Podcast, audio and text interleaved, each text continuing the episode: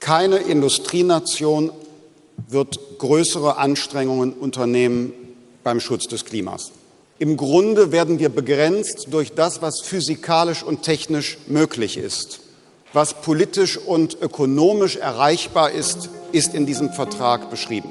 Und deshalb können wir gemeinsam vor die jungen Menschen treten, die Sie angesprochen haben, und können sagen, was unternommen werden kann, das werden wir ins Werk setzen. Große Worte von FDP-Chef Christian Lindner bei der Vorstellung des Ampel-Koalitionsvertrags. Wir gucken uns an, was da dran ist.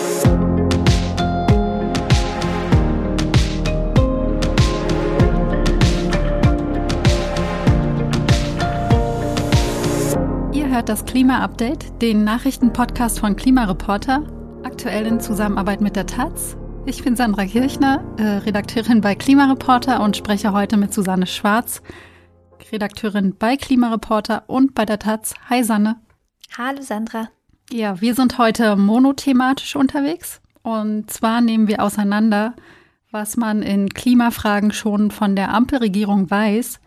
Die VerhandlerInnen von SPD, Grünen und FDP haben ja in dieser Woche ihren Koalitionsvertrag vorgestellt. Und den müssen zwar die Parteien jetzt noch bestätigen, aber im Grunde gilt es als sicher.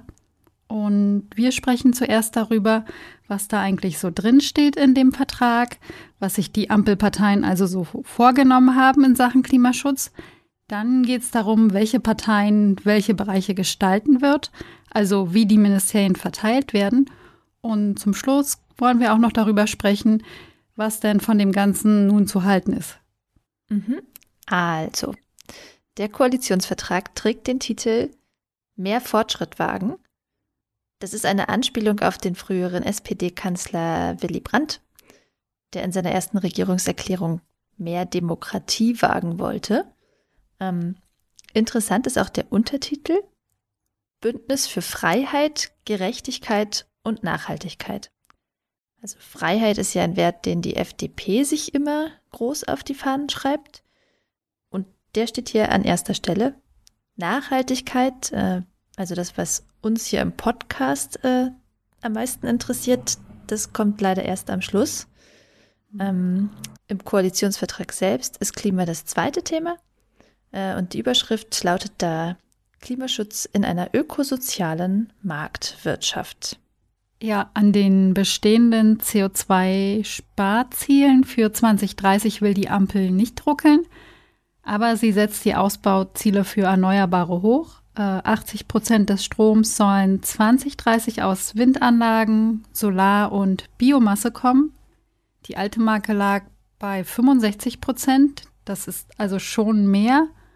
Und insgesamt geht die Ampel von einem höheren Stromverbrauch für 2030 aus als die alte Regierung, was ja auch auf der Hand liegt, wenn eben auch Autos und Heizungen eher mit elektrischer anstatt mit fossilen Energie betrieben werden sollen.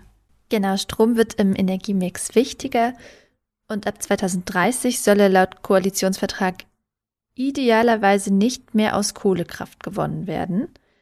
Ähm, Im Kohleausstiegsgesetz steht ja 2038 als absolutes Enddatum. Ähm, das will die Ampel also schneller schaffen. Allerdings eben nicht hoch und heilig versprochen, sondern nur idealerweise. Ähm, Im Gesetz soll das wohl auch nicht so festgeschrieben werden, wohl zur Vermeidung von weiteren Entschädigungsforderungen der Kohlekonzerne. Und stattdessen setzen die Koalitionäre vor allem auf den CO2-Preis beziehungsweise genauer auf den europäischen Emissionshandel. Der greift für den Stromsektor und für Industrieanlagen. Ähm, damit die anderen Branchen auch für ihren Klimaschaden zahlen müssen, gibt es ja für die in Deutschland seit diesem Jahr auch noch einen nationalen CO2-Preis. Aber für den Kohleausstieg muss man, wie gesagt, nach Europa gucken. Und da liegen die Preise jetzt gerade auf Rekordhöhe nämlich bei äh, 74 Euro pro Tonne CO2. Aber es ist eben ein Markt, wo die Preise je nach Lage mal steigen und mal sinken können. Und deswegen will die Ampel laut Koalitionsvertrag dafür sorgen, dass deutsche Unternehmen nie weniger als 60 Euro zahlen. Ja, anstelle der Kohlekraftwerke will die Ampel eben neben den erneuerbaren Energien auch auf neue Gaskraftwerke setzen. Die sollen aber so gebaut werden, dass sie auch später mit klimaneutral erzeugten Gasen betrieben werden können, also zum Beispiel aus Wasserstoff, der mit Windenergie erzeugt wurde. Und dann will die Ampel noch die Wasserstoffindustrie voranbringen und äh, da sind Erzeugungskapazitäten von 10 Gigawatt geplant. Das ist quasi doppelt so viel, wie man bisher wollte. Das sind so die Vorhaben im Energiebereich. Ähm, da wusste man durch das Sondierungspapier ja auch schon so ungefähr, was kommt. Mhm. Ähm, beim Verkehrsbereich war das nicht ganz so klar. Nur zur Erinnerung, das ist der Sektor, der es seit 1990 nicht geschafft hat, seine Emissionen überhaupt zu verringern in Deutschland. Ähm, und da will die Ampel praktisch voll auf Elektromobilität setzen und zwar auf der Straße. Also Züge äh, können ja auch elektrisch fahren natürlich. Ähm, aber hier geht es mehr darum, dass bis 2030 15 Millionen Elektroautos fahren sollen und es eine Million Ladesäulen geben soll. Insgesamt soll mehr Geld für Verkehrsinfrastruktur ausgegeben werden und es soll mehr Geld in die Schiene als die Straße investiert werden. Und außerdem will man die bisherige Verkehrsplanung bis 2030, also den Bundesverkehrswegeplan, tatsächlich nochmal anfassen und gucken, ob die Vorhaben aus dem Plan überhaupt so ökologisch sind. Ähm, und Spoiler, das sind sie ziemlich sicher nicht. Also der Fokus dieses Plans liegt nämlich auf der Pflege ähm, und auch auf dem Neubau von Straßen. Ökologischer soll auch die Landwirtschaft werden. Bis 2030 sollen 30 Prozent der Ackerflächen mit ökologischem Landbau bewirtschaftet werden. Derzeit sind es etwa 10 Prozent. Sonst bleibt aber vieles vage. Die Tierbestände sollen sich äh, an der Fläche orientieren und die Landwirte sollen Geld bekommen, damit sie ihre Ställe für eine klimafreundlichere Tierhaltung umbauen können. Und dann sollen auch noch Ökosysteme geschützt oder renaturiert werden, die besonders viel CO2 speichern, also Moore oder Wälder. Hm. So, jetzt sind wir die klimapolitischen Projekte der Ampel ein bisschen durchgegangen. Was ja aber auch wichtig ist, ähm, wer wird denn was zu sagen haben? Also wer sitzt auf den entscheidenden Posten? Den wichtigsten bekommt natürlich, das stand auch gar nicht zur Debatte, Olaf Scholz. Der ist ja schließlich als Spitzenkandidat der SPD zur Wahl angetreten und wird jetzt Kanzler. Den Vizekanzler dürfen die Grünen stellen. Und bei den Ministerien sehen wir jetzt tatsächlich die Aufgabenteilung bei den Parteien, über die wir hier letzte Woche schon mal so ein bisschen spekuliert hatten. Ähm, um Klima und Umwelt sollen sich praktisch ausschließlich die Grünen kümmern. Ähm, die kriegen jetzt zum Beispiel ein Ministerium für Wirtschaft und Klima, das Parteichef Robert Habeck leiten soll. Ähm, die Grünen hatten ja schon im Wahlkampf mit einem Klimaministerium geworben. Dem Namen nach kriegen sie das jetzt also. Aber eigentlich sollte dieses Klimaministerium ein Veto bekommen. Also die Grünen wollten, dass dieses Ministerium einschreiten kann, wenn andere Ministerien klimaschädliche Pläne verfolgen. Und so ein Vetorecht hat das Ministerium für Wirtschaft und Klima nun nicht. Äh, stattdessen müssen alle Ministerien bei ihren Vorhaben einen Klimacheck durchführen, aber eben selber. Also das Klimaministerium ist da keine Prüfinstanz. Ähm, es ist also nicht so mächtig, wie die Grünen sich das ursprünglich gewünscht hätten. Und dann sollen die Grünen auch noch für das Ministerium für Umwelt, Naturschutz, nukleare Sicherheit und Verbraucherschutz zuständig sein. Also mehr oder weniger für alle Ökofragen. Dafür fühlen sich die anderen Parteien offenbar nicht verantwortlich. Das Ministerium übernimmt die frühere Bundesgeschäftsführerin Steffi Lemke. Und dann bekommen die Grünen neben Außen- und Familienministerium auch noch das Landwirtschaftsministerium. Das Ressort soll der frühere Parteichef Cem Özdemir übernehmen, der sich dagegen den Fraktionsvorsitzenden Toni Hofreiter durchgesetzt hat. Özdemir bekommt also die Obhut über eine Branche, die eben auch sehr stark zum Klimawandel beiträgt und in der die Transformation bisher kaum angestoßen ist. Das gilt etwa auch für den Bereich Bauen und Wohnen. Äh, und dafür soll es künftig ein eigenes Ministerium geben, und zwar unter der Leitung der SPD. Die kriegt auch das Entwicklungsministerium. Das hat ja auch einiges mit Klimaschutz zu tun, ähm, weil in der Entwicklungszusammenarbeit zum Beispiel äh, die Folgen der Klimakrise in den jeweiligen Partnerländern eine Rolle spielen. daneben hat die SPD, also der Vollständigkeit halber nennen wir jetzt mal alle Ministerien, auch wenn sie jetzt nicht ganz direkt mit dem Klima zu tun haben, ähm, noch das Innenministerium, das Gesundheitsministerium, das Verteidigungsministerium und das Arbeitsministerium. Und auch die FDP bekommt Ministerien, die für das Klima enorm wichtig sind. Das ist einmal das Verkehrsministerium. Wir haben ja da gerade schon kurz drüber gesprochen.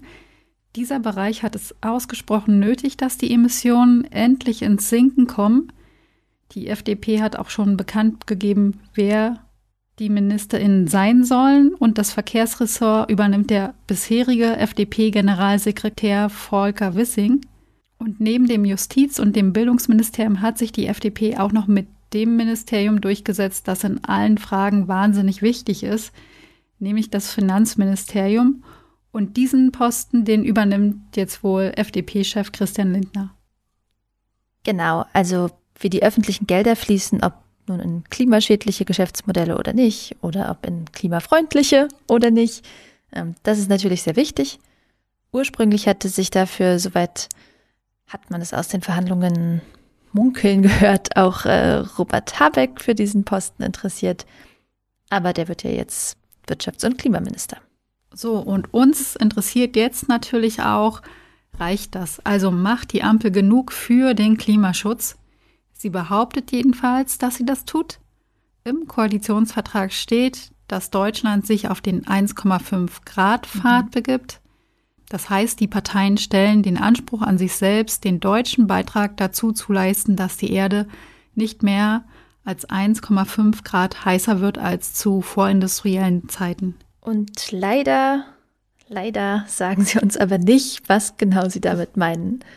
Ähm, denn das Problem ist ja, international gibt es nach wie vor keine Einigung darüber, welches Land innerhalb von welcher Zeit wie viel leisten muss beim Klimaschutz und wonach sich das bestimmen könnte?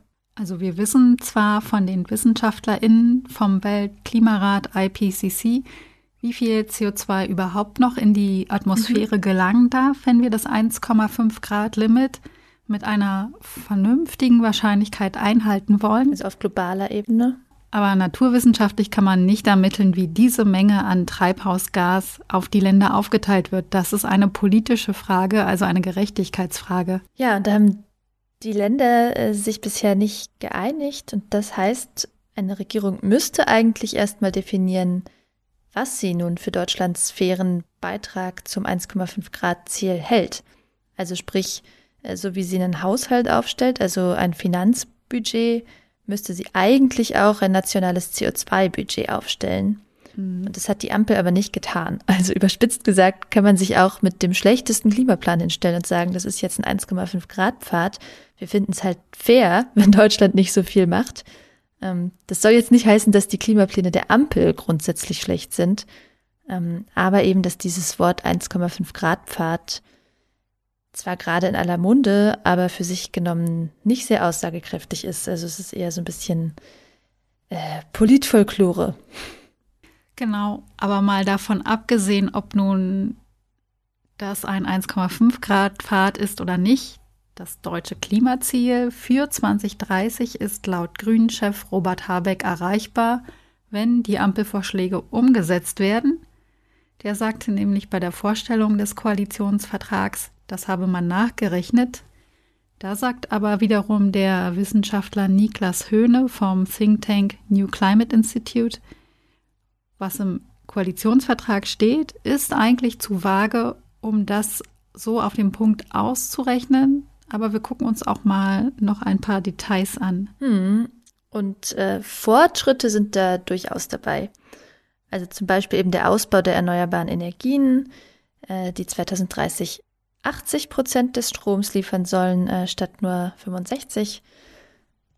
Das ist eine dringende Voraussetzung dafür, dass der Kohleausstieg wirklich schon 2030 kommen kann. Also denn ziemlich sicher wird Deutschland keine Kraftwerke abstellen, wenn dann die Stromversorgung nicht gewährleistet wäre.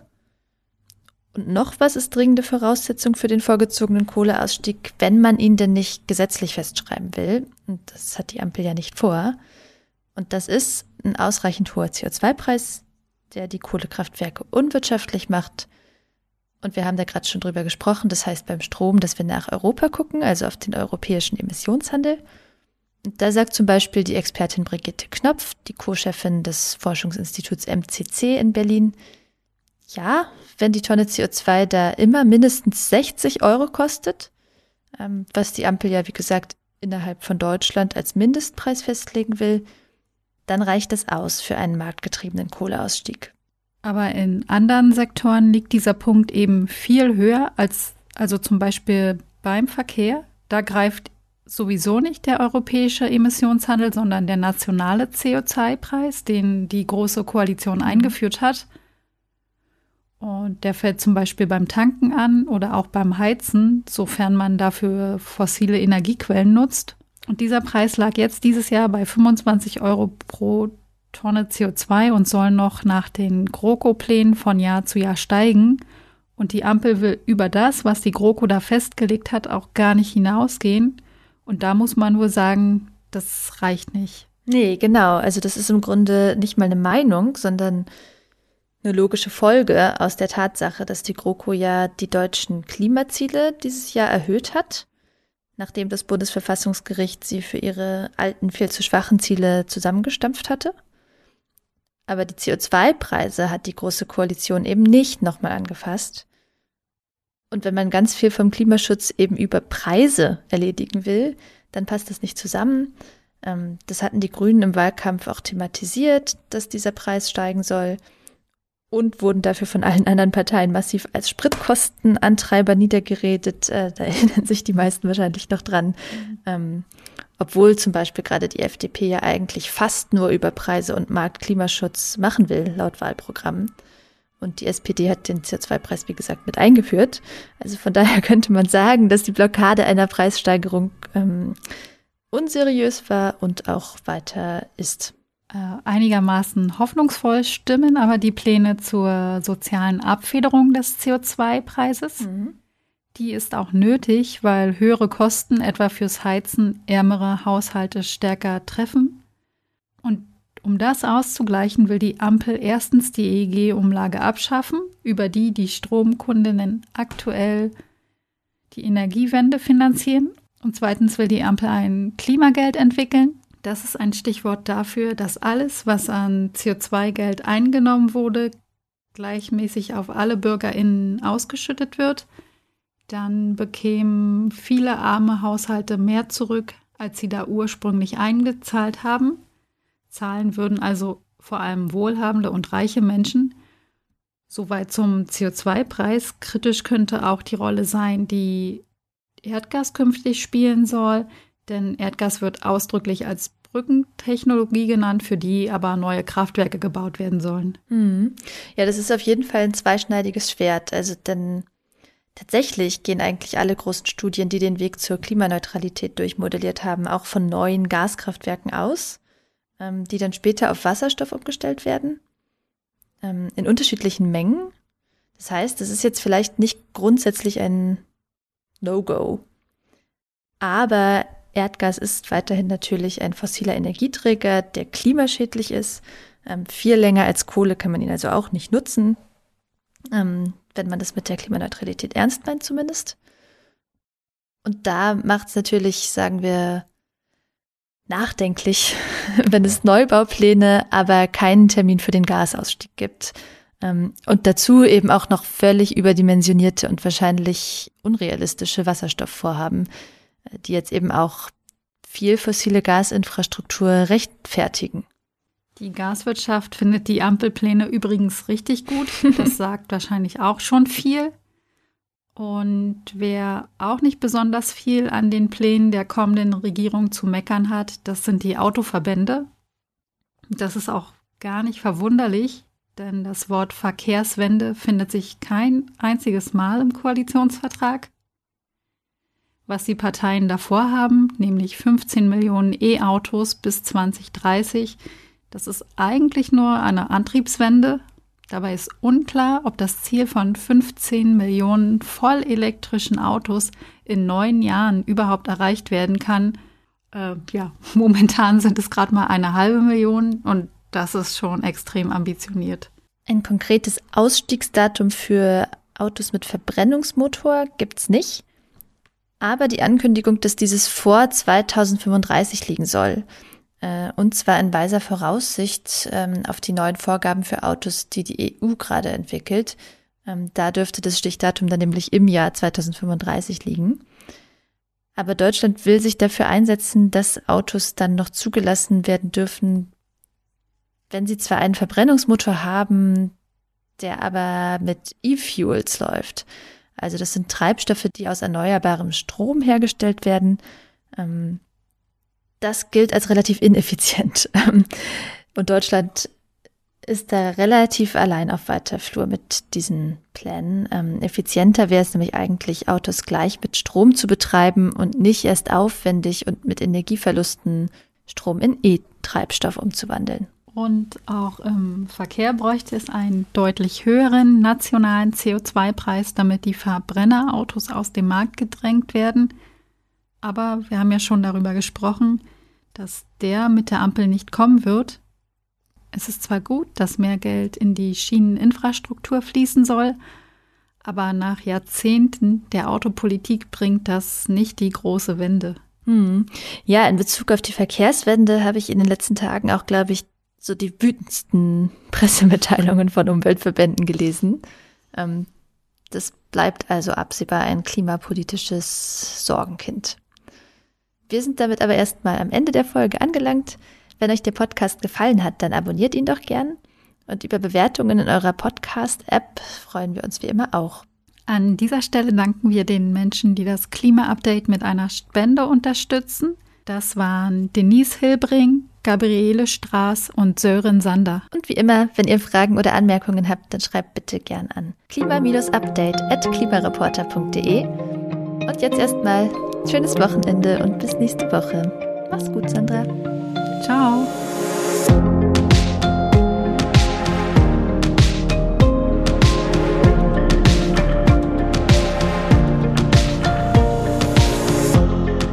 Klima-Update ist ein Projekt des Klimawissen e.V., zurzeit in Kooperation mit der Taz.